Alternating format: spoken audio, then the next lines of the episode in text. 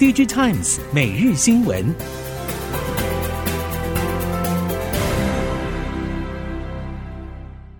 这一次，您也可以入主关埔特区，富宇天骏，自备一百一十八万起，工程结构零付款到交屋，登顶关埔之巅，坐拥科技城新 Costco 双商城，成就人生极致梦想。全国豪宅品牌富宇建设，精铸建筑工艺，见证时代价值。预约专线零三五七九零零九九，富宇天骏。听众朋友您好，欢迎收听 DG Times 每日新闻，我是袁长杰，现在为您提供今天科技产业的新闻重点。首先带您看到，IC 通路商文业表示，将以三十八亿美元购并加拿大通路商 Future Electronics，交易案已经取得了双方董事会核准，预计明年上半年完成交割。文业董事长郑文宗表示，正式启动全球布局，对供应链具有重大转型意义。双方产品与客户布局高度互补。他表示，收购 Future Electronics 对文业有三大综效，包括扩大产品线、涵盖客户数与地区大幅增加，并且提供全球化服务。同时，也将邀请 Future Electronics 执行长 Omar Beg 加入董事会。NAND Flash Wafer 价格近期翻涨。主要受惠于上游原厂策略性减产奏效，不过近期业界传出部分 NAND 成熟制程传出假性缺货，原因主要受到苹果 iPhone 十五量产前转变策略，设定了原定新款 3D NAND 堆叠制程，改为沿用去年的旧款规格，导致 NAND 供应商措手不及，造成市场货源短期吃紧。不过据传苹果已经许下承诺。明年将采购两百一十八层 3D NAND 导入新机，未来单机储存容量也会逐步提高，在量产良率持续提升之后，可望朝向搭载二 trbs 规格。随着搭载首款三纳米制程 A 十七 Pro 的 iPhone 十五系列正式推出，今年下半年的旗舰手机晶片战局也正式展开。虽然外界普遍认为 A17 Pro 在效能和功耗上应该都会超越采用四纳米 Plus 的高通以及联发科新品，但还是要等到开卖之后才能定夺。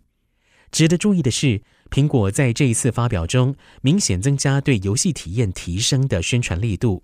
这或许意味着今年旗舰手机晶片的决胜关键恐怕还是会在电竞领域上，而不是大家先前一直强调的生成式 AI。接下来看到台积电，台积电日本熊本厂建置进度顺利，已经前往部署的台系相关供应链，预计明年初开始，可望逐步受惠。如半导体检测大厂宏康在熊本的实验室正式启用，一厂十一月已经开始接单，预计明年首季营收贡献会逐季放大，预估日本占营收比重会超过一成，目标全年营收比今年再增加两成以上。因为日本接单价格较高，也带动毛利率成长。宏康乐观表示，熊本实验室一厂在明年一月满载，已经评估再扩充二三厂。另外，宏康也跟着晶圆代工龙头前进美国与凡轩合作规划中。中国半导体发展虽然在先进制程有许多限制，但是在成熟制程领域持续有新进展。不止中系晶圆代工业者持续有新扩产计划进行，IC 设计业者也锁定了采用成熟制程的周边 IC 积极布局。台系 IC 设计业者表示，已经开始感受到中国进口替代的风向逐渐成型。中国客户在政策以及社会氛围影响之下，随时都可能会把订单转移给本土 IC 设计业者。如果大环境氛围不变，开发非中系客户来弥补相关的损失，将会是台系 IC 设计业界的重点方向。通用伺服器需求低迷，伺服器主机板龙头厂英业达表示，通用伺服器何时回温很难预估，实际订单未见踪影，比较可能出现的时间点将会是明年第三季。英业达董事长叶立成表示，产业景气持平，但是英业达渴望优于产业表现。目前新工厂都在盖，订单会陆续拉进来。英业达墨西哥新厂落成，伺服器生产线已经开始量产。泰国工厂预计本周动土，明年第四季客户验证之后，二零二五年开始生产。时序进入第三季下旬，消费电子晶片封测需求量能虽然略有回温，但是对于封装机材如导电架厂来说，获利短少已经有心理准备。目前只有车用晶片需求还算稳健，包括台系、日系导电架主要业者获利出现两到四成区间下滑，估计是难以避免。由于车用 MCU、行车电脑、功率半导体普遍采用打线封装，辅以部分载板技术覆晶封装，整体观察还是对导线架产业有十足帮助。但是量能没有办法与三 C 市场比拟。目前封测供应链普遍认为，明年中市场方可望迎来明显回神。今年消费电子终端市况普遍低迷，而立基型应用如国防军工、航太、卫星通讯等科技领域备受瞩目。对台系三五族半导体业者来说，这一些领域虽然量能无法跟手机或是 WiFi 用功率放大器 PA 相比。不过，高门槛的航太国防用 PA 还是使得部分握有政府标案或者海外订单的业者今年营运表现持稳。其中，IDM 模式的全讯业绩规模虽小，但是今年营运可以说是相对亮眼。一到八月累计营收为新台币七点六九亿元，年增百分之二十一点七六。全讯手中国防标案产品订单能见度也已经看到了明年底。苹果新一代 Apple Watch 正式登场，业界透露，虽然 Apple Watch 在性能以及效能都有升级，并且打出了首款碳中和的卖点，但是终端市场买气低迷，iPhone 十五出货力道面临下修，也连带冲击 Apple Watch 新品订单缩减，预期会比往年出货量减少大约一成。感测元件大厂台亚作为 Apple Watch 多年以来的独家供应商。八月合并营收达到新台币三点九六亿元，是近三个月的新高。台亚表示，下半年新品出货带动市场需求逐渐慢慢回温，整体出货表现符合预期。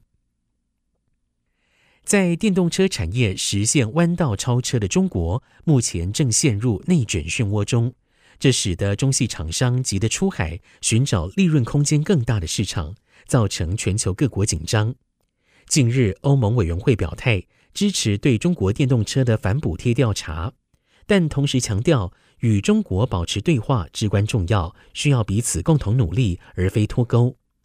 业界判断，欧盟主流车厂转型电动车的速度不及中系车厂快，恐怕无力招架中国内卷的龙卷风一路扫到欧洲，应是主因。只是欧盟如何因应当下中系电动车兵临城下？市场还在观望。中国电动车强势登陆欧洲，先在德国国际车展吸引了大批目光，更引起欧盟关注，并且宣布将针对中国进口电动车展开反补贴调查。对此，电动车供应链业者认为，中国电动车出口国际有需要也有必要，但是在多个领域已经延烧的数据隐忧，仍然会是绊脚石。业者表示，不论是在 CASE 趋势、交通移动服务，或者是现在的软体定义汽车，都是由数据所驱动。当中国车厂要把产品出口其他市场，特别像是注重数据隐私的欧洲，必定会面临许多疑虑。欧盟正式通过新电池法案，要求欧盟地区销售的所有类型电池必须提供供应链各环节的碳排放数据。对电池原材料回收的比例也有要求。针对新规与环保趋势，台厂供应链积极拓建电池资源循环经济体系。台厂中像是台泥、台塑等大厂都积极新建电芯厂。先前台泥董事长张安平曾经表示，在电池回收布局上，已经和牛津大学以及麻省理工学院共同投入电池回收研究。产业人士也表示，二零二六年电池护照将启动，企业必须提早布局因应。以上，DG Times 每日新闻由 DG Times 电子时报提供，袁长杰编辑播报，谢谢收听。